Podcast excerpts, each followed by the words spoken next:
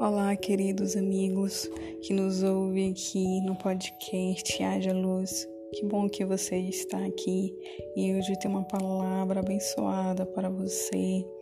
O que Deus tem compartilhado comigo e se encontra no livro de Mateus, capítulo 4, a partir do verso 18, que é o momento que Jesus ele chama os seus primeiros discípulos e diz assim: Andando à beira do mar da Galileia, Jesus viu dois homens, Simão, chamado Pedro, e seu irmão André. Eles estavam lançando redes ao mar, pois eram pescadores. E disse Jesus: Sigam-me, e eu os farei pescadores de homens. No mesmo instante, eles deixaram suas redes e o seguiram.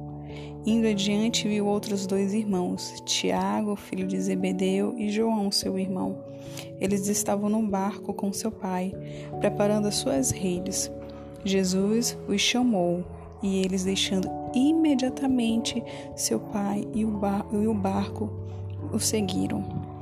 Amigos, o que Deus tem nos chamado é siga-me, siga-me. E nos versículos Pedro, André, eles não tentaram convencer Jesus de algo. Tiago e seu irmão João também não tentaram convencer Jesus. Ei, Jesus, não, mestre, só um momento, eu vou na minha casa, daqui a pouco eu, vou lhe falar se eu vou lhe seguir ou não. Eu tenho família, esposa, filhos, eu vou em casa negociar. Tenho... Não, não tentaram negociar com Jesus, não tentaram se autoconvencer daquilo de com a sua família, com seus filhos, não disseram, Deus, espere só um momento, eu vou ali, daqui a pouco eu trago a resposta se eu vou segui-lo. Não. A palavra de Deus é bem clara que Jesus disse: sigam-me. E imediatamente largaram suas redes, porque eram pescadores e seguiram Jesus. Deixaram tudo, renunciaram e seguiram Jesus. Meus amigos, é o melhor caminho para nós, vocês podem ter certeza, é seguir Jesus. Há uma grande diferença de sermos crentes ou cristãos.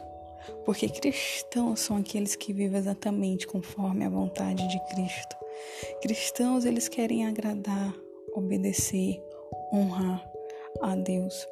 Cristãos buscam com muita alegria a presença do Senhor e tudo que Jesus quer é que sigamos, que não sejamos meros espectadores da palavra de Deus, mas que o sigamos e tenhamos relacionamento com Ele à base de amor, de obediência, de respeito, de intimidade. É o desejo do coração do Senhor. O que na sua vida ainda se encontra preso em e Deus está pedindo para ser retirado e ainda não foi renunciado? Sempre tem algo que Deus nos pede e nós queremos segurar forte com as forte com as nossas mãos, mas Deus está dizendo: me dê, me dê, siga-me, me dê, porque não é isso que eu quero para você.